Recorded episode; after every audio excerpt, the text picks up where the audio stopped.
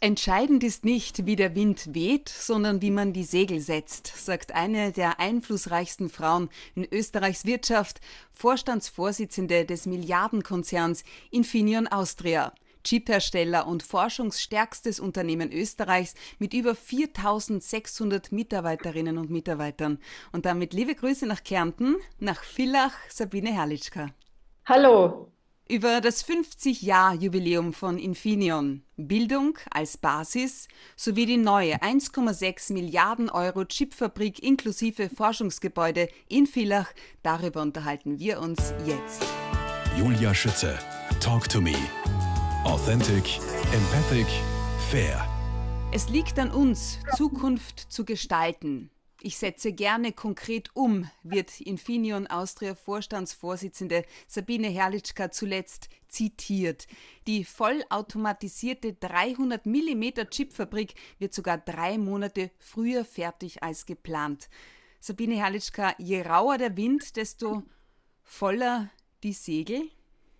Naja, bei, bei, bei allen Überlegungen zu einer Pandemie wie dieser mit, mit, mit allen Verwerfungen, mit allen Schmerzen und so, die dabei sind, empfinde ich trotzdem, und die Geschichte zeigt es, solche Krisen als riesige Chance.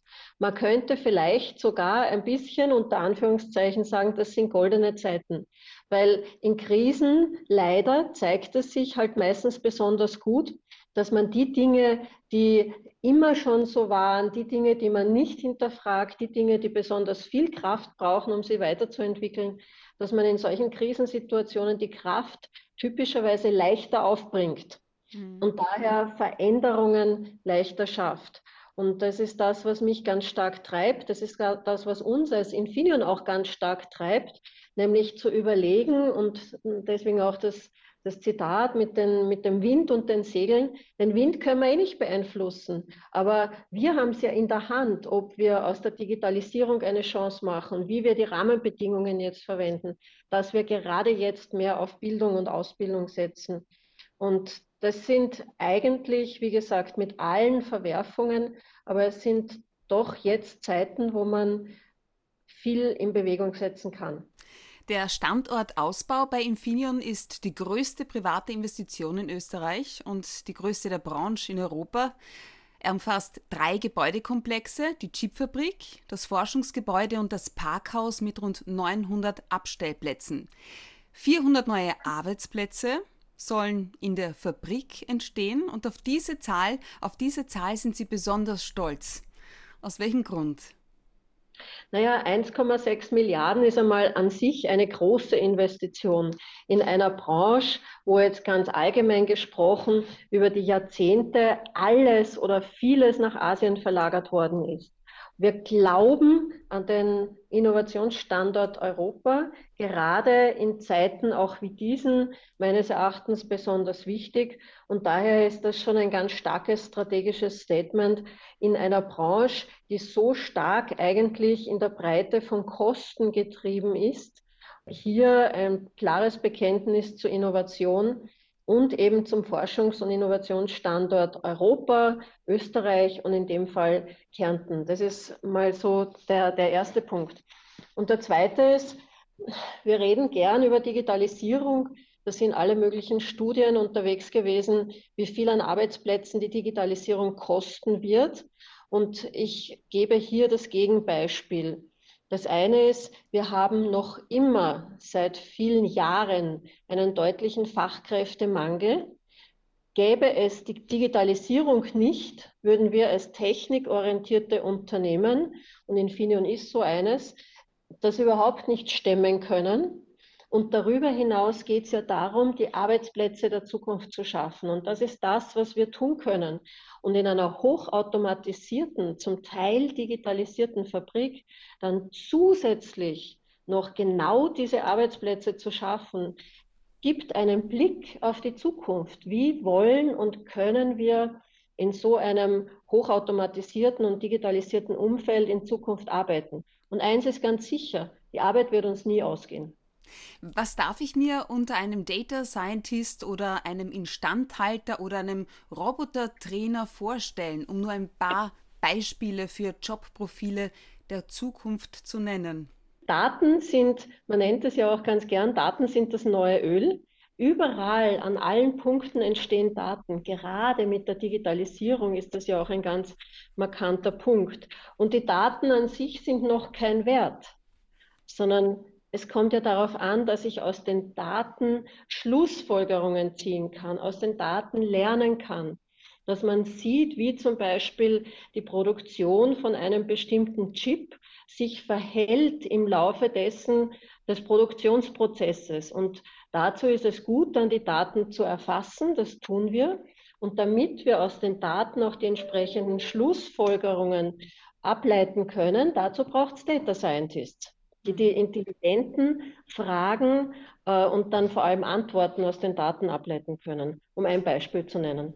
Um nochmals auf diese 409 Arbeitsplätze zurückzukommen, bei dem bleibt es ja nicht. Ich habe gelesen, ein Arbeitsplatz, der bei uns als Infineon entsteht, führt zu drei weiteren in unserem Umfeld. Welche Ambitionen stecken hinter dieser Rechnung? Stichwort Silicon Alps Cluster. Genau. Zu der Zahl sind wir gekommen, weil wir uns äh, streng evaluieren haben lassen vom Industriewissenschaftlichen Institut. Das hat das erhoben.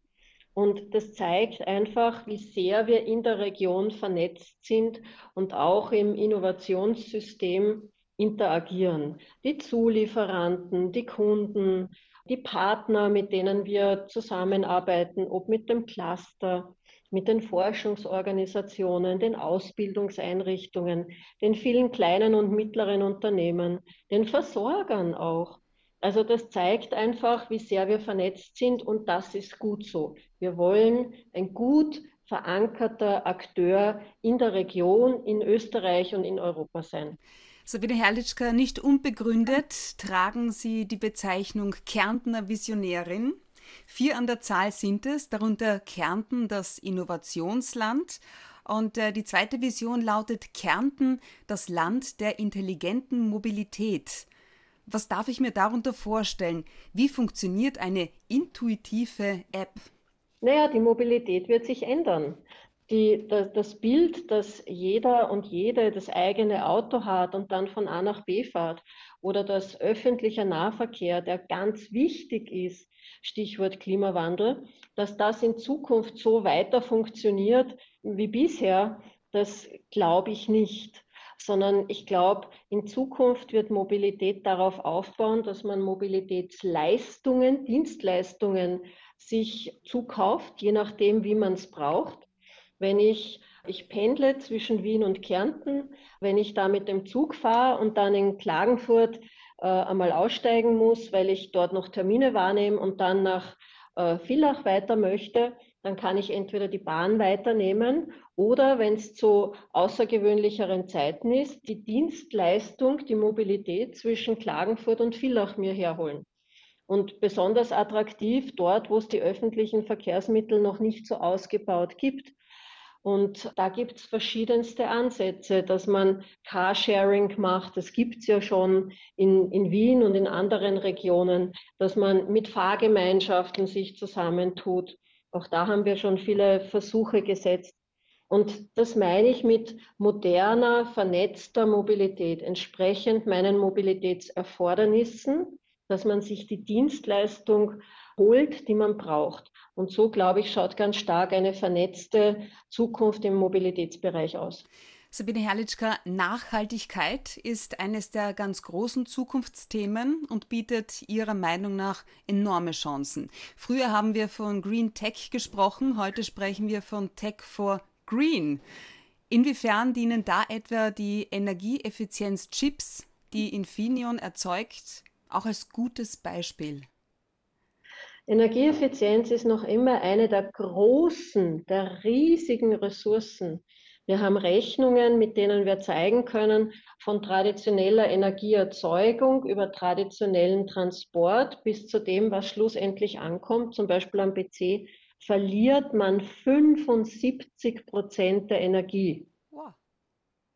Und wenn wir es koppeln erneuerbare Energieerzeugung mit intelligenter Schaltung am Transport, bis das dann am Schluss ankommt, zum Beispiel beim PC, da sehen wir, dass man rund 75 Prozent nutzen kann.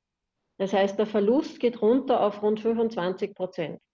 Und dazu sind unsere sogenannten Energiesparchips ganz wesentliche Elemente. Was wir tun, ist Strom intelligent schalten. Und das tun wir mit dem, was bei uns Leistungselektronik heißt. Und das ist auch das Hauptelement unserer großen Investition und Erweiterung der Fabrik. Das heißt, unsere Fabrik, die vielen Chips, die wir dort produzieren können, sind ein ganz konkreter Beitrag, um mit Technologie Antworten, intelligente Antworten auf die Klimakrise zu geben. Die Produktion von Chips war, Sie haben es schon kurz angesprochen, vor einigen Jahren bereits zu großen Teilen aus Europa abgewandert. Die Betonung liegt auf war. Wie ist es uns gelungen, im Hochland Österreich jetzt Produkte zu erzeugen, die auch auf dem Weltmarkt konkurrenzfähig sind? Es gibt zwei Elemente, mit denen man sich differenziert. Das eine ist über Kosten, das zweite ist über Innovation. Und das spielt auch zusammen. Kosten allein wird auf Dauer nicht gehen und Innovation allein ohne Kostenbewusstsein auch nicht. Das braucht beides.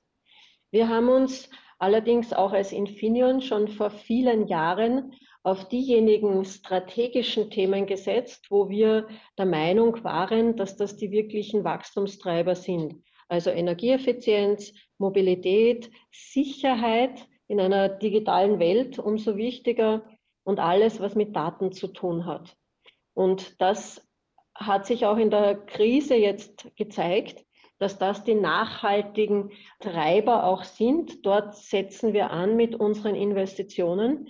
Wir brauchen natürlich ein entsprechendes Kostengerüst, damit man auch rechtfertigen kann, in einer Hochlohnregion tätig zu sein, aber in der Kombination mit dem besten Know-how der Mitarbeiterinnen und Mitarbeiter, mit Automatisierung und Digitalisierung und mit einem attraktiven Wirtschaftsstandort Österreich. In der Kombination kann man es schaffen und das zeigen wir. Die Erweiterung der Chipfabrik am neu ausgebauten Infineon-Standort in Villach auf der einen Seite, der Bereich Forschung und Entwicklung auf der anderen Seite, und zwar neben Villach auch in Linz und Graz. Sabine Herrlichka, welche Bedeutung haben Kooperationen, die zusammenarbeiten mit Universitäten? In einer vernetzten Welt kann man niemals alles, was an Know-how notwendig ist, selber haben. Das wäre auch gar nicht sinnvoll. Und ganz im Gegenteil, ich bin fest davon überzeugt, wir müssen auf der einen Seite unser äh, Kern-Know-how natürlich selber haben und drauf haben.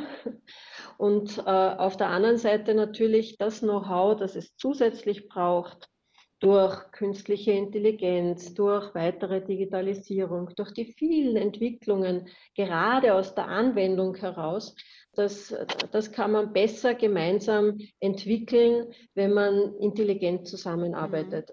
Tun wir in vielen Bereichen über große europäische Projekte mit unseren Kundinnen und Kunden natürlich, hier vor Ort mit vielen Initiativen, die wir setzen. Das ist eine ganz wichtige Säule. Das heißt, wie weit oder wohin reicht das Innovationsnetzwerk von Infineon? Infineon Silicon Alps Cluster. Das ist ja das Netzwerk. Stark in der Region und in der Region heißt um unsere jeweiligen Standorte herum. Aber es geht natürlich deutlich über das hinaus. Mhm. Die Mikroelektronik ist eine globale Branche. Und vor dem Hintergrund agieren wir auch und, und arbeiten mit globalen Partnern zusammen. Was bringt das neue groß angelegte Forschungszentrum Silicon Austria Labs in Graz, Linz und Villach konkret? Ich glaube, das ist ein extrem mutiger Schritt, der vor ein paar Jahren gesetzt worden ist, dass man sagt, wir bündeln die Forschungs- und Entwicklungskompetenzen außeruniversitärer Forschungsorganisationen schaffen die sprichwörtliche kritische Masse. Einen größeren Hebel, um besser das Know-how zusammenzuführen und in Österreich zu konzentrieren und damit sehr viel besser, sehr viel breiter auch Unternehmen in Österreich, aber auch durchaus darüber hinaus Know-how anzubieten und damit in Kooperation wieder an den großen Fragestellungen zu arbeiten. Wir haben ein gutes Beispiel. Ja, genau danach äh, wollte ich fragen jetzt. äh, zum Beispiel das sogenannte IMEC, äh, ist ein außeruniversitäres Forschungsinstitut in Löwen in Belgien. Das hat vor vielen Jahren begonnen, damals mit, weiß ich, 80 Leuten. Und heute ist es ein Flaggschiff der außeruniversitären Forschung in, in dem Fall Europa und auch international. Und ja, es gibt nichts Besseres, als große Ambitionen zu haben, die richtigen Schritte zu setzen, die Kräfte zu bündeln und los geht's. Und das tun wir mit SAI. Welche Kooperationen sind gerade in Planung? Ja, das leitet sich auch wieder ab an, an den Fragestellungen. Also wenn wir darüber sprechen, vernetzte Mobilität, wie schaut das Auto der Zukunft aus? Das Auto wird immer noch ein Auto sein, aber es wird stärker vernetzt fahren. Äh, es wird automatisiert fahren, es wird autonomer fahren, da braucht es viel an Sensorik zum Beispiel drumherum. Und das, das sind Teile, an denen wir arbeiten. Oder das Energiemanagement noch besser zu machen, Elektromobilität zum Beispiel, dass die Strecken weiter sind, dass das Schnellladen, unsere Materialien werden auch verwendet, neue Halbleitermaterialien im, zum Schnellladen, damit man halt nicht drei Stunden warten muss, sondern innerhalb von zehn Minuten, dass, dass das Auto geladen ist. Das sind so Beispiele. Noch nie war die Zukunft so spannend wie heute, finde ich tatsächlich. Sabine Herrlichka, im Jänner dieses Jahres beim jährlich stattfindenden Neujahrsempfang des Rates für Forschung und Technologieentwicklung, der pandemiebedingt ja in virtueller Form abgehalten wurde, haben Sie als stellvertretende Vorsitzende des Forschungsrats betont, dass das Thema Technologiesouveränität nicht erst seit der Covid-19-Pandemie besteht. Heutzutage stehen systemrelevante Technologien vor allem aber auch für die Werte einer Gesellschaft. Wie darf ich das verstehen? Das ist jetzt auch wieder so eine ganz spannende, große Frage. Ich fange vielleicht so an. 12. März, äh, soweit ich mich erinnere, Jahrestag der, der, der Pandemie und der Lockdowns. Vor einem Jahr haben wir gemerkt, dass auf einmal Masken, die Trivialmasken, ja, gar keine FFP2, sondern Trivialmasken schwierig zu bekommen waren. Das war unglaublich, dass Güter an den Grenzen innerhalb Europas hängen geblieben sind, weil jedes Land Sorge hatte, dass sie den eigenen Bedarf decken können. Im Technologiebereich hat sich diese Frage schon viel früher gestellt. Wir haben seit mehreren Jahren, gerade im Hightech-Bereich, gesehen, dass sich die geopolitischen Verhältnisse geändert haben. Früher waren Wettbewerbe sehr stark entschieden über Militär. Und in der Folge dann natürlich wirtschaftlich. Heute ist meines Erachtens die neue Währung Technologie.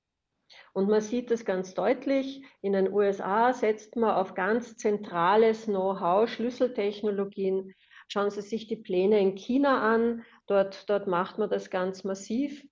China gibt heute mehr Geld aus für den Import von Halbleitern, Mikroelektronik, als für Öl. Nein. Öl.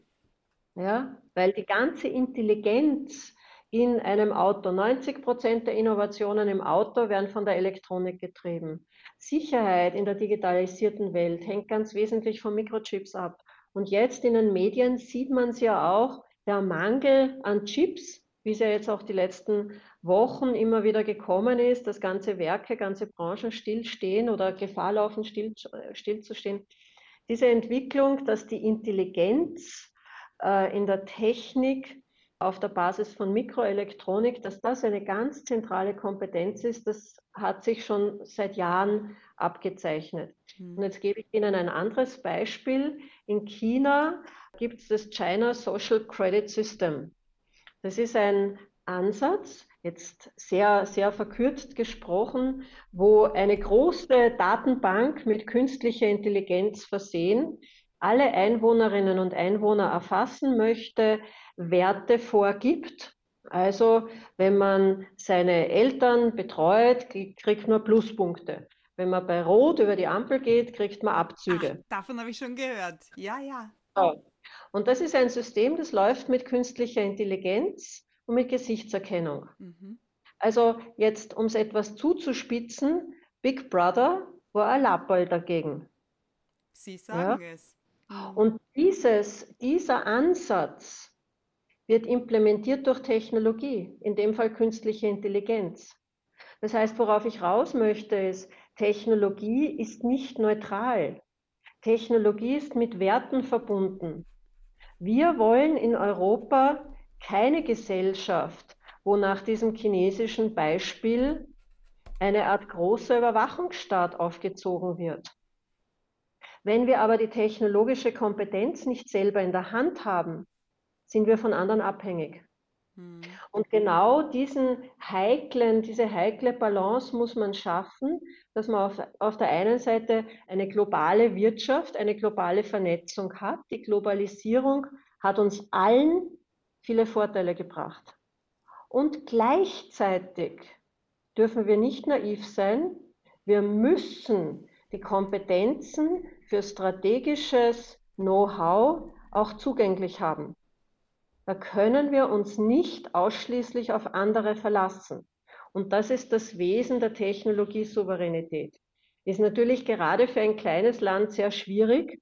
Österreich wird nicht sich abschotten. Österreich wird nicht alle Kompetenzen selber haben können. Da ist einerseits Europa wichtig und andererseits mhm. braucht es intelligente Zugänge und Ansätze, wie man das schaffen kann in einer globalisierten Welt, trotzdem auf Augenhöhe die wesentlichen Kompetenzen zu haben. Darum geht es bei der Technologiesouveränität. Weil Sie sagen, intelligent, Investitionskontrollen, wie sie in der EU, aber auch in Österreich vorgesehen sind, erachten Sie als äußerst sinnvoll. Ja, Eben weil wir können, wir können doch nicht zusehen. Vor ein paar Jahren, 2016, ist das zentrale Robotikunternehmen KUKA verkauft worden. China aus chinesischer Sicht nachvollziehbar, ist dann natürlich immer auf der Suche nach attraktiven Akquisitionsmöglichkeiten. Wie gesagt, aus chinesischer Sicht nachvollziehbar, aber es ist nicht in unserem Interesse. Und da muss es Schutzmechanismen geben für strategisch, für systemisch relevante Technologien oder auch Unternehmen. Und da hat auch in Österreich unter der Federführung der Margarete Schramböck, hat man die entsprechende Novelle gemacht und das ist gut so.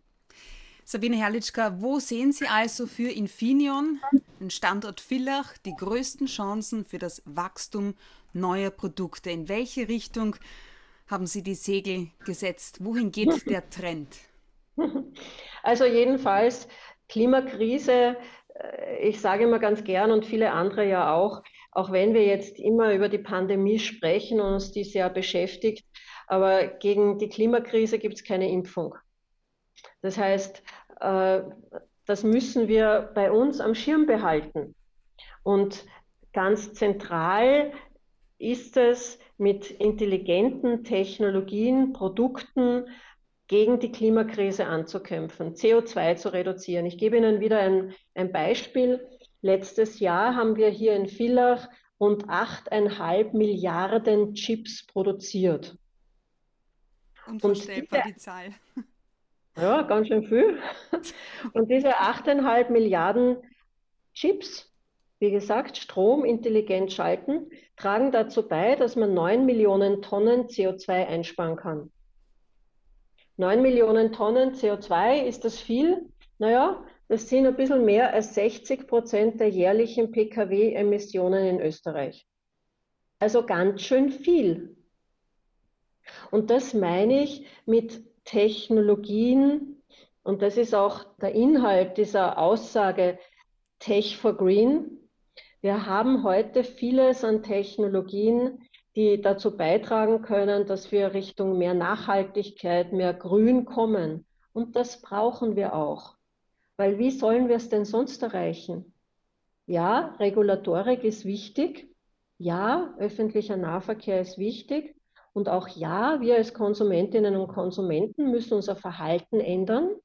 Aber schlussendlich umsetzen tut man das durch Produkte, die innovativer sind, die umweltfreundlicher sind, die nachhaltiger sind. Und wir stehen genau für solche Produkte, die das ermöglichen und Technologien. Apropos Trend, Sabine Halitschka, wir sprechen in Teil 2 gleich weiter.